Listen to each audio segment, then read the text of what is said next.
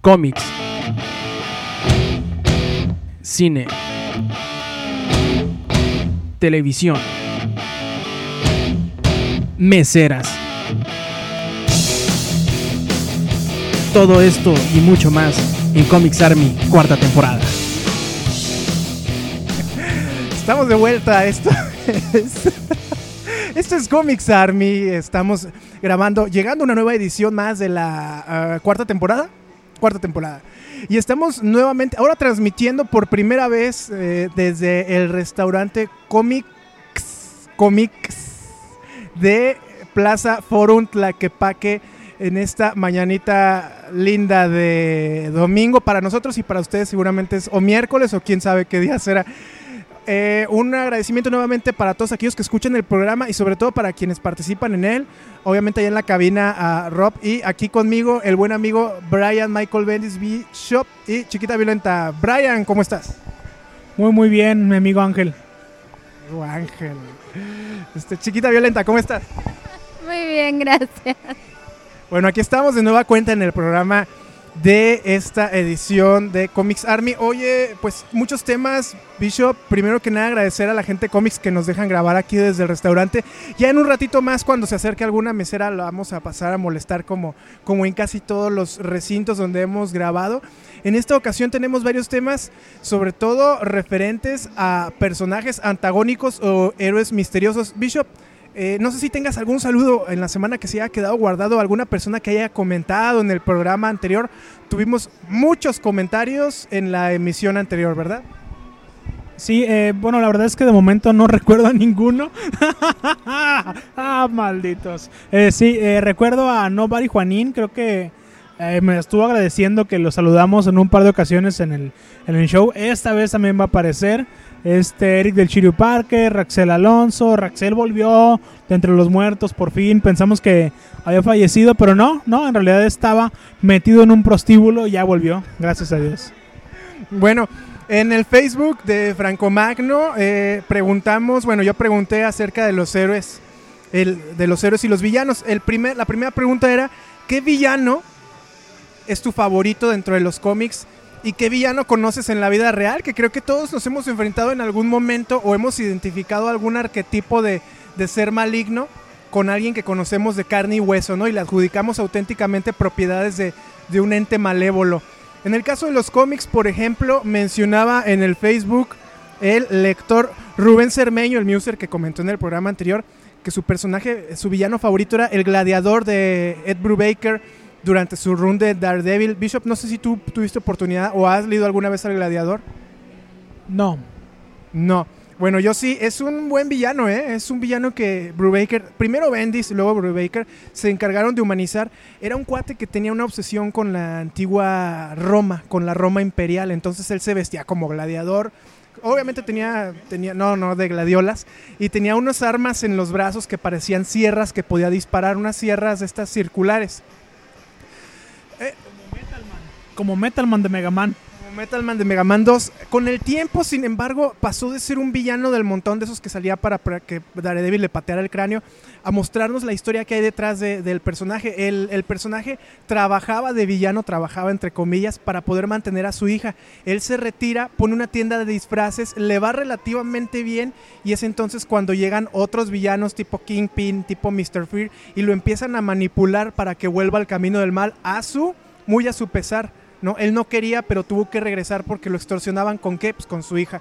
Entonces es un villano que terminan dándole una, un trasfondo muy interesante y que con Ed Brubaker creo que sí terminó por volverse muy, muy humano, que creo que es de repente lo que falta en los villanos, ¿no? Que, que no nada más sean cuates que golpean entes malvados, sino que te des cuenta que detrás de todo, todo personaje bien escrito, pues hay una historia interesante que contar. Bueno, lo mismo pasó con personajes, por ejemplo, como Sandman, eh, donde vemos también su obsesión, bueno, que parte de su eh, motivación para ser villano es de proteger a su familia. Eh, pasó lo mismo, bueno, no, no lo mismo, pero es muy parecido con el camaleón de Spider-Man, que viene de una familia donde abusaban de él físicamente, físicamente en cuanto que lo golpeaban, pues, no, no en otro sentido. Y este, eso le causó profundos traumas que luego lo llevaron a convertirse en el villano que, que ahora es, eh, o que en su momento fue, porque creo que ya tiene un rato que no ha aparecido. Este, así también podemos ver casos como por ejemplo Kraven, que tenía esta obsesión por, por la cacería, este, y muchos villanos más que les han dado un trasfondo eh, más específico para un poco conectarlo con el público y que entiendan cuál es verdaderamente la motivación para hacer lo que hacen.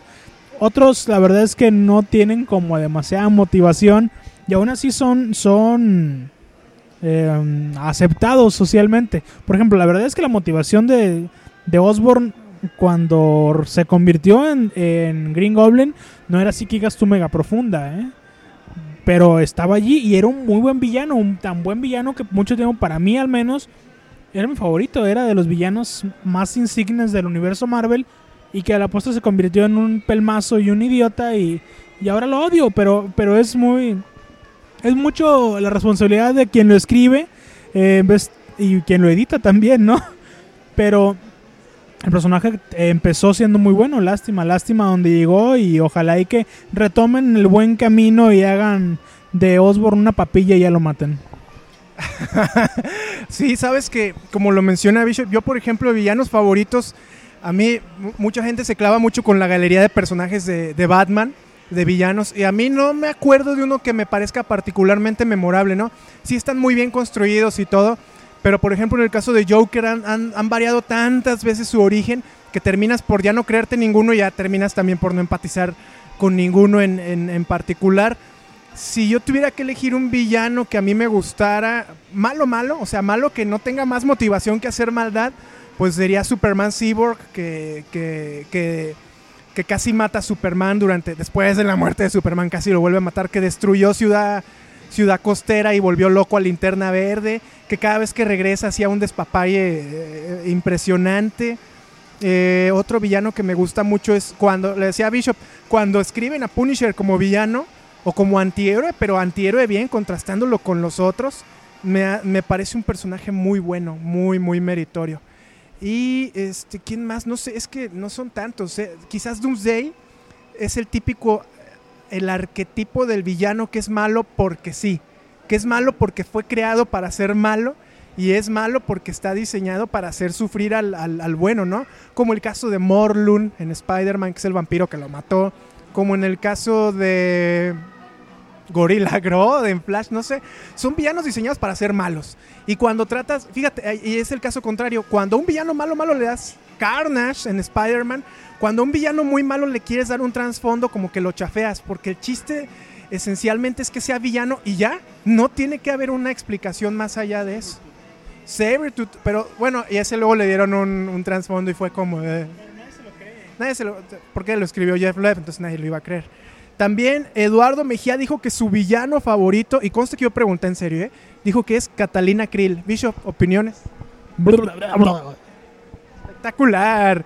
Y bueno, saludos en el Facebook para Joseph Luis Quaterman, Miguel Ángel Flores, a Troll Superhuellas, que siempre me, me, me, han amenazado de buena manera con que si no les mandamos saludos nos madreaban. Edna Montes, que una vez ya grabó con nosotros hace un par de programas. Y Jorge Navarro. Ahora sí, Bishop, el tema de la semana, uno muy interesante, por cierto, porque involucra a un superhéroe clásico, clásico, clásico, clásico de las tiras cómicas, que ha intentado llegar a la televisión y al cine casi siempre con resultados espantosos, como lo es El Fantasma. Para los escuchas de pues, mayor edad, seguramente eh, las aventuras del fantasma, o como también es conocido, El Fantasma que camina, es bien curioso porque en inglés es The Phantom, The Ghost Who Walks. O sea, pues el fantasma, el fantasma que camina. Este, no, seguramente para esa gente que tiene más bien como de veintitantos para arriba, no les serán desconocidas las aventuras de, del fantasma, sobre todo por cierta relación que hay entre el fantasma y las tiras cómicas de los diarios, de los periódicos. Este, este ha sido un personaje que se, así ha sido utilizado de manera periódica, vaya la rebusnancia, es en las tiras, perdón, en los tirajes regulares de los periódicos en casi todo el mundo, entre ellos México. Eh, yo desde niño comencé a leerlo, yo creo que tenía más o menos unos 8 años cuando leí por primera vez un, una tira del fantasma en el periódico El Debate allá de, de, Sinaloa. Y me enamoré desde ese momento del personaje. Digo, no me enamoré físicamente, no. Ay, había un vuelo. Aunque está en algón, pero bueno, la cuestión es sí, me gustó el personaje, comencé a leerlo con regularidad. Ciertamente era difícil llevar la continuidad porque pues tampoco eran como muy comprometidos los, la gente del periódico con llevar la continuidad real de la tira, pero eran aventuras que te apasionaban en cierto sentido. Es, se notaba que el personaje era, era viejo, se notaba que no eran aventuras nuevas, sobre todo porque las historias estaban un poco descontextualizadas, eh, tecnológicamente, vaya, había muchas cuestiones que lo hacían notar que no era un personaje nuevo. Lo que seguramente no conocen es que el personaje, eh, aunque evolucionado, sigue prácticamente intacto de lo que intentó hacer Lee Falk en, en su primera aparición allá en 1936. Eh, como ya comentábamos, The Phantom es una tira cómica creada por Lee Falk y nos cuenta las aventuras de un mítico, mítico personaje, perdón, vestido de color morado, eh, que vive en la selva profunda de Bengalí o Bengala, como, como lo quieran pronunciar, ambos son usados con regularidad en el cómic, y que juró pelear contra la injusticia, la maldad, la avaricia, la tiranía y demás excesos del ser humano. Este, vaya, como si fuera posible, ¿no? Pelear contra todo eso. Pero dentro de lo que, de lo que estaba en sus manos, intentar ser como eh, quien detuviera a las fechorías. Digo, lo que estuviera en sus manos porque también no tenía omnipre- omnipresencia para detener todo en toda la selva, sino muy focalizado el asunto. Eh, y bueno, este juramento ha pasado de generación en generación desde hace aproximadamente 300 a 400 años. Digo, pasa de generación en generación porque cada uno de los hijos del fantasma tiene la, si no obligación, sí la posibilidad de luego tomar el manto del padre. Aquí está, este, se me hace muy divertido esto porque en juxtaposición con Batman o con Superman o con cualquier otro superhéroe, los superhéroes normales no envejecen. O sea, Spider-Man tiene prácticamente la misma edad desde hace 20 años. Batman no, enve- no ha envejecido un día desde que lo conocimos. Y pues bueno, así la mayor parte de los superhéroes. Esta, a diferencia de los demás cómics, sí envejece.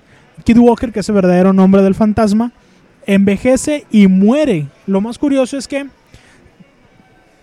es un personaje que no tiene poderes per se. O sea, no tiene eh, supervisión, no tiene eh, super fuerza, no tiene super agilidad. Es un ser humano normal, es un ser humano inteligente, preparado.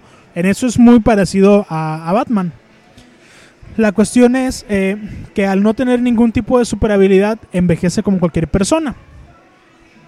Ok, al momento de envejecer, le dice a su hijo, a quien ya debió haber crecido para entonces, debe llegar mínimamente a 20 años, le dice, tú tienes la posibilidad de ser el siguiente fantasma, de hacer lo que yo he hecho toda mi vida.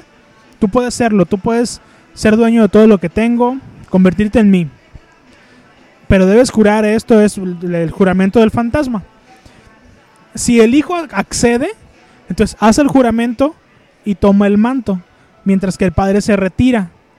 Regularmente, solamente ha habido tres fantasmas que no han muerto en acción. Eh, creo que fue como el fantasma 14, el fantasma 18 y el fantasma 19, me parece.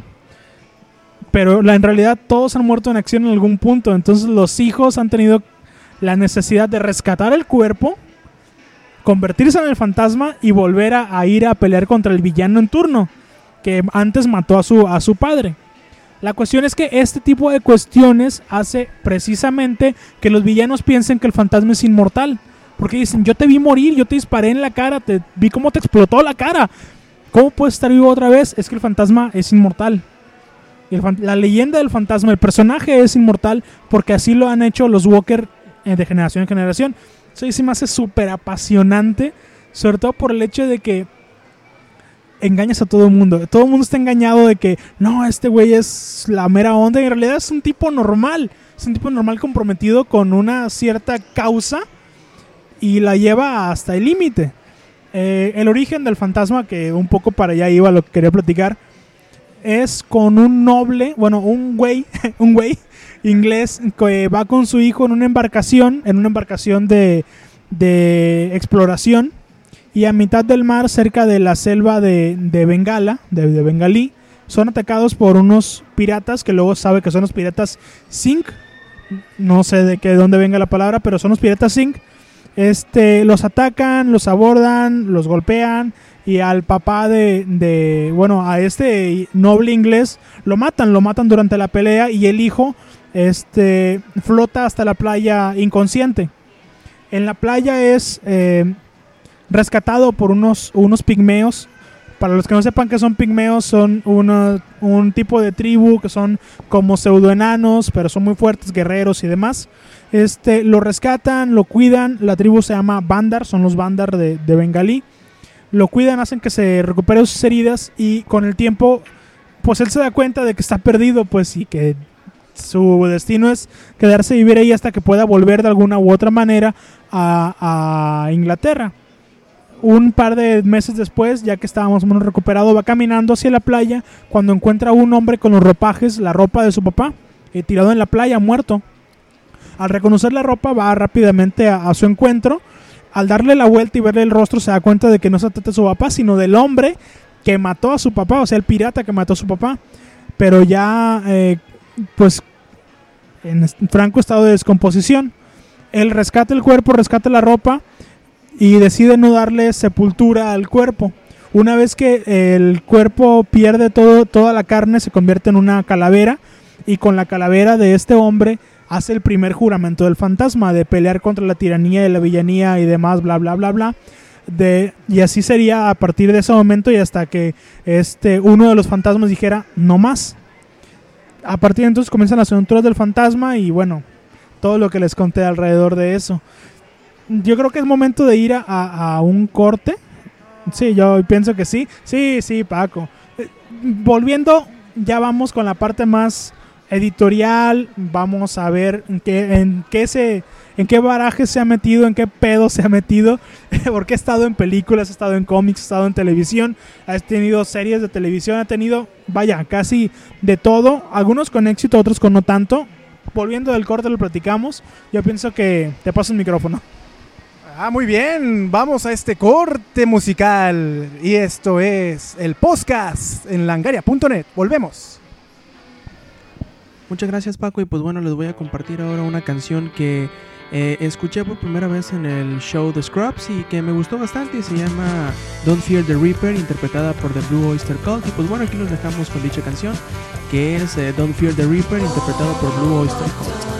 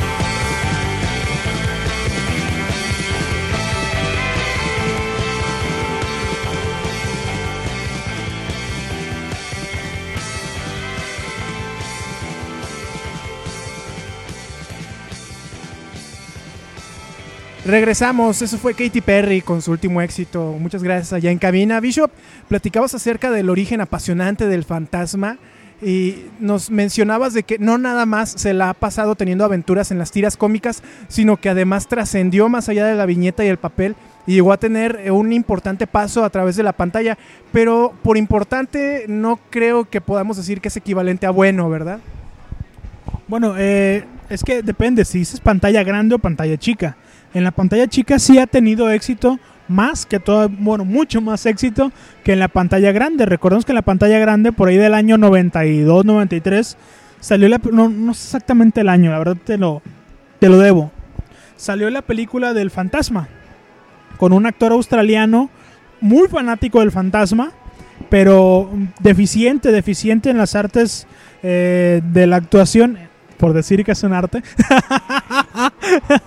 no, no lo es. Este, por, por decirlo, digamos que fue una producción de regular a mala. Estaba un poco deficiente, aunque intentaban, la historia dejaba que desear. Era malita, era deficiente, era paupérrima, era horrible. Y bueno, no voy a seguir diciendo eh, sinónimos porque en primera ya no me sé más, en segunda porque se me ofensivo para el legado del fantasma, pero sí, efectivamente, en el cine le fue mal, le fue muy, muy mal. La razón que tú quieras, el punto es que le fue mal. Después, hace un par de, o no, un par de años, tal vez por ahí de 2009, se empezó a filmar una segunda, una, un segundo intento de, de traer el fantasma a la pantalla grande. Se iba a llamar The Phantom Legacy, o sea, el legado del fantasma. Eh, pero mediante iban avanzando las grabaciones se dieron cuenta de que el guion no solamente era malo, era malísimo, horrible, horripilante, aún más malo que la primera. Y que el nivel de actuación estaba por demás grosero. Entonces dijeron, no, ¿saben qué? Ahí muere. Y se canceló toda, la- a, a mitad, a mitad de grabación, se canceló todo. Se dijeron, no, no, no podemos sacar esto, es demasiado malo. Entonces se cancela, cada quien a su casa, eh, nos vemos. Y ese fue el último intento que hubo coherente de traer, o sea, ya con presupuesto y todo, para traer al fantasma a, a la vida en cine.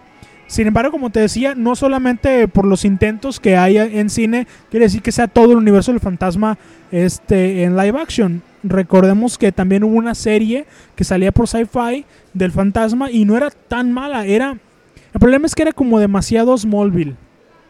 Era así como muy entre drama y acción, pero había mucho drama. No era mala, mucho espionaje. Vaya, era aceptable, aceptable en términos generales, aunque bien pudo haber sido mejor, esa es la, la realidad y a todo mundo le consta. Bueno, a quien vio la serie le consta. Este, y también ha tenido sus, sus animaciones, sus, sus caricaturas. Por ejemplo, tuvo su propia caricatura con el Fantasma 2040, una serie muy muy buena, una serie que llevaba una continuidad muy interesante. Contaba por allí las aventuras del Kid Walker número 20, no, creo que como el 26 más o menos. Y resulta que cuando Kid Walker, cuando, lo- cuando el fantasma tiene un hijo, a los 8 años lo manda siempre a Estados Unidos a, a entrenarse, vaya, a entrenarse y a ser mejor persona y a conocer de ética y de moral y eh, artes maritales, feng shui, todo lo necesario para vivir, sobre todo el feng shui. Este. Y entonces ya cuando tiene la edad suficiente vuelve. El problema es que este fantasma que tuvo a este chamaquito lo mandó a Estados Unidos y poco tiempo después murió. O sea, no alcanzó a aguantar hasta que él volviera y se convirtió en un nuevo fantasma.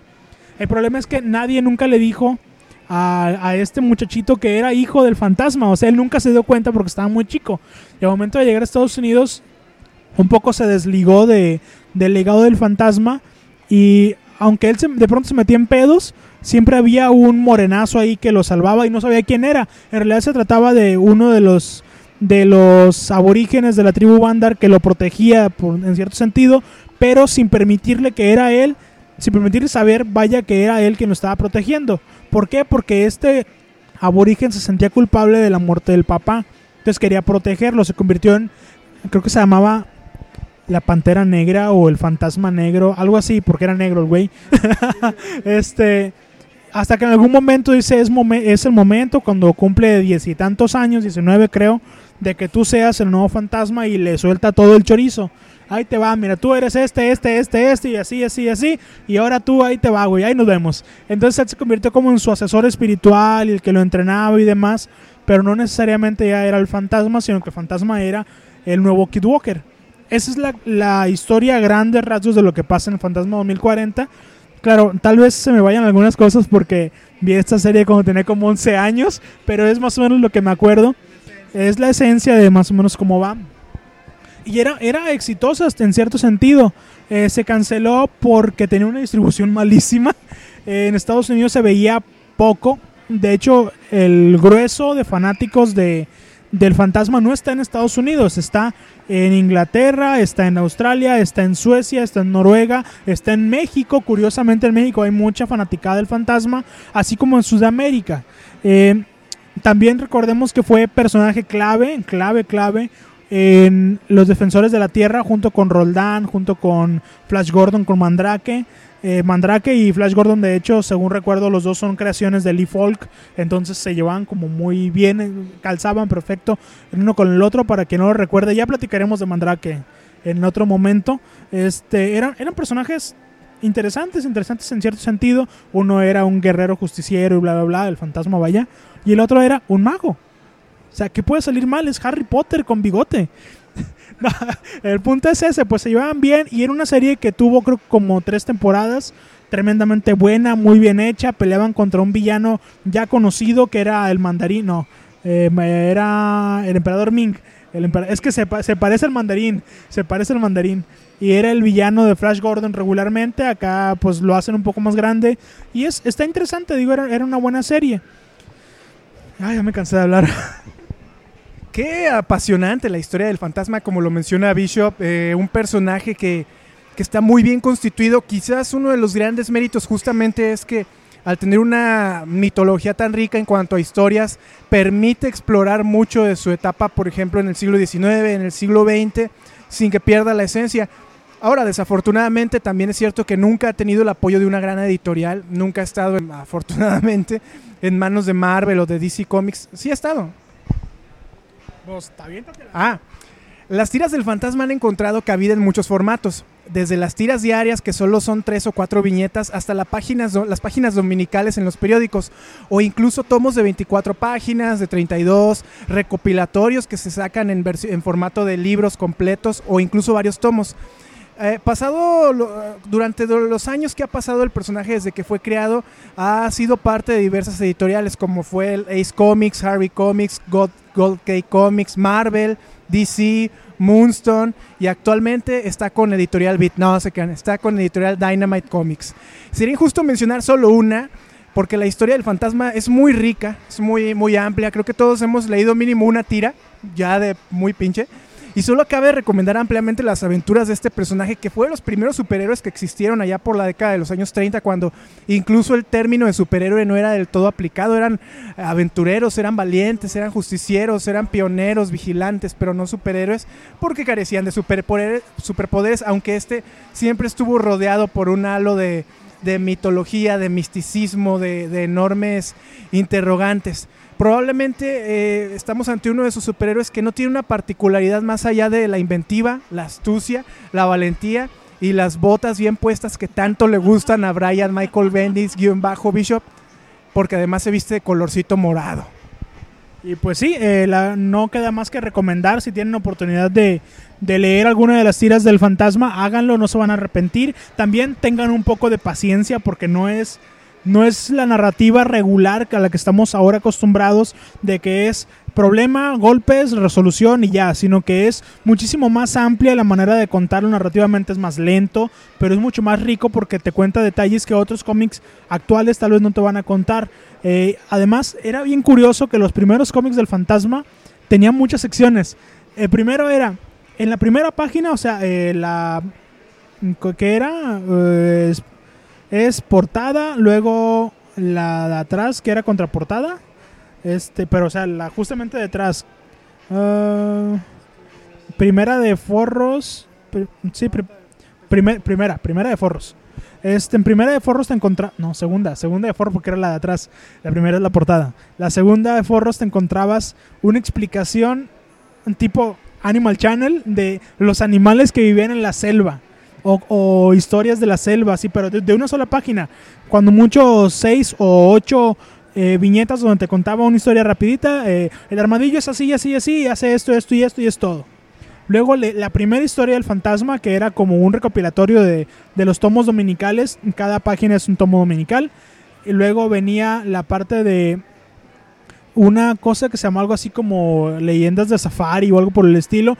Trataba de dos o tres cazadores que tenían eh, eh, aventuras eh, de safari, de pronto que los atacaba un animal o algo, o que había un animal suelto y tenían que ir a, eliminarlo o bien capturarlo, como fuera. eh, o, darle su purgante porque andaba suelto del estómago. No, pues ¿cómo le das purgante si anda suelto, amigo? Más bien le pones un tapón ahí de sidra porque... No, imagínate, imagínate que ande suelto un elefante. ya vamos platicando de otra cosa. Y luego la segunda aventura del fantasma, que era en algunos casos las aventuras del hijo del fantasma en América, o eran las aventuras, otra aventura completamente diferente. Y luego venía un, un como recopilado de la leyenda del fantasma. O sea, una cosa bien importante es que el fantasma, parte de las obligaciones como fantasma es llevar un diario. O sea, contar lo que te pasó en tu día a día y ponerlo como parte de las crónicas del fantasma en un estante que tienen en la cueva, en la cueva de la calavera. Y bueno, eh, este, sí, como un Facebook, digamos, de, de Daredevil. No, de Daredevil no. ¿Por qué está pasando? no, no importa, no importa, no importa. Es que en la televisión de aquí está pasando Daredevil. Eh, la cuestión es exactamente, sí, lo que decía yo. Eh, bueno, las crónicas del fantasma están muy bien estructuradas, están en un librero dentro de la, de la cueva de la calavera, que es la casa del fantasma. Y allí, eh, de pronto en la última página, bueno, en la tercera de, de Forro se veía alguna de las aventuras, así como muy resumiditas de lo que había pasado con algún fantasma anterior. Eh, por ejemplo, el, origen del fantasma que ahorita les conté, lo leí en, una tercera de Forros. Y luego ya estaba la contraportada normal. Pero era bien curioso que tenía como muchas secciones. Te contaba muchas historias en muy pocos números. Esta era la versión de 32 páginas. Ok, 32 páginas sí es bastante, suficiente, digamos. Pero tampoco es un mundo de páginas, ¿no? Y te cuenta una historia bien estructurada con un margen de, de hojas pequeño. Sí, les, les sabían sacar provecho al espacio. Ha- Hablamos también de una época donde no había, incluso el concepto de tomo recopilatorio no era muy popular, no había internet, entonces no había Wikipedia ni nada de eso, no había Encarta. Se sacaban los dominicales, creo que de manera semestral, sacaban un recopilatorio de dominicales. Pero nada más los dominicales, o sea, las tiras diarias no las sacaban en recopilatorios porque no existía esa pericia para gu- guardarlas diariamente, pues. Y sabes que yo no he visto, eh, de hecho, que vendan los tomos en tira del fantasma. Yo he visto, por ejemplo, de Peanuts, que bueno, es Charlie Brown, de Mafalda, de, de, de- de estas tiras de Garfield. De eso sí los he visto, pero no he visto el fantasma. A lo mejor es cuestión de ponerse a buscar, porque también es cierto que en México son materiales generalmente difíciles de encontrar y si existen, no creo que estén en español. No sé por qué sospecho. Este, te equivocas, amigo. Eh, no, eh, digo, sin- he dicho muchas veces hasta el cansancio que la leyenda de Star Wars y demás, pero sinceramente este tipo de páginas sí te sirven para encontrar cosas que de otra manera no hubieras podido eh, localizar, por ejemplo, estos tomos del, del fantasma. Eh, lo subió uno de los chavos de la leyenda de Star Wars. Yo por eso me lo puedo encontrar. Un día lo vi y dije, ah, qué chido. Yo me acuerdo del fantasma y dije, me lo voy a bajar. Me bajé un par de números, un par de recopilatorios y me encantó. Y me puse a buscarle eh, ahora en la semana para ver si, si veía algo más. Y justamente me encontré un recopilatorio de las tiras, pero hecha por fanáticos. Y, o sea, no hay nada mm, que yo sepa, al menos. Debe de haber, seguramente. Pero de manera oficial yo no me he encontrado nunca con un recopilatorio de tiras diarias. Las dominicales, te digo, sí las sacaban semestralmente, ya hasta venían las fechas. de recopilación de dominicales de tal fecha a tal fecha. Y pues ahí ya terminaba la historia. Eran tal vez dos, tres historias en los recopilatorios. Y ya era todo. Pero las diarias sí estaba más complicado porque era mucho más lento. Yo creo que una historia se venía contando en, ¿qué te gusta? ¿Un año más o menos? De a tres viñetas por día. O sea, estaba muy complicado. Bueno, ahí está la sugerencia nuevamente ilegal de Bishop para que sigan bajando cómics y destruyan la industria y Ed Brubaker llore todas las noches abrazando su almohada. Pero para aquellos que quieran buscar, Su almohada llena de billetes. ah, os digo, no va a vivir ahí en un cartón en la calle, sino que pues va a estar abrazando un peluche de Brian Michael Bendis relleno de billetes de mil pesos con Frida Kahlo en un lado, ¿no? Eh, una buena opción, como dice Bishop. Fíjate, muchas veces vemos estos personajes de viñeta de tres, de tres cuadritos como un género menor del cómic y se nos olvida que muchos cómics sobrevivieron a sus malas épocas siendo bajo ese formato. Digo, ahí está El Fantasma, Dick Tracy, El Príncipe Valiente, Spider-Man de Stan Lee, escrito por Stan Lee, todavía se edita en formato de tira. Charlie Brown, bueno, lo que mencionamos de Garfield, este Peanuts, El Círculo Familiar, uy, buenísimo. Este Periquita. Olaf el amargado. El amargado, saludos a Don Olaf, el de la pizza, Lalo y Lola. Este. El rico McDonald las patoaventuras, algo así. este, Benitini y Eneas. Bueno, es que son muchas tiras que se siguen editando y creo que ahí muchos comenzamos a leer nuestros primeros cómics en ese formato. O al menos yo así me acuerdo con el Fantasma y Dick Tracy, por ejemplo, que ahí eran... Que, que a la larga no es muy atractivo, como dice Bishop, porque tienes que tener mucha paciencia y leerlos diario para entenderle. Pero también es cierto que son obras de arte en formato pequeño, porque generalmente es un dibujo muy bien cuidado y un entintado extraordinario, porque tienen muy poquito espacio para contar una historia y la cuentan bien. Hasta eso. Bueno, tiene sus excepciones. Por ejemplo, los blanco y negro del fantasma eran horribles. Bueno, llegamos al final del programa con las mañanitas de fondo. Bishop, feliz cumpleaños. Muchas gracias. Falta un mes, pero gracias. Bueno, esto fue esto fue Comics Army desde Comics, el restaurante del Forum Tlaquepaque. Nos despedimos en medio de una fiesta. Que vengan los mariachis para el final de temporada. Bishop, muchas gracias. Muchas gracias a ti, Paco. Un gustazo, como siempre, grabar contigo. Chiquita Violenta, muchas gracias. Adiós.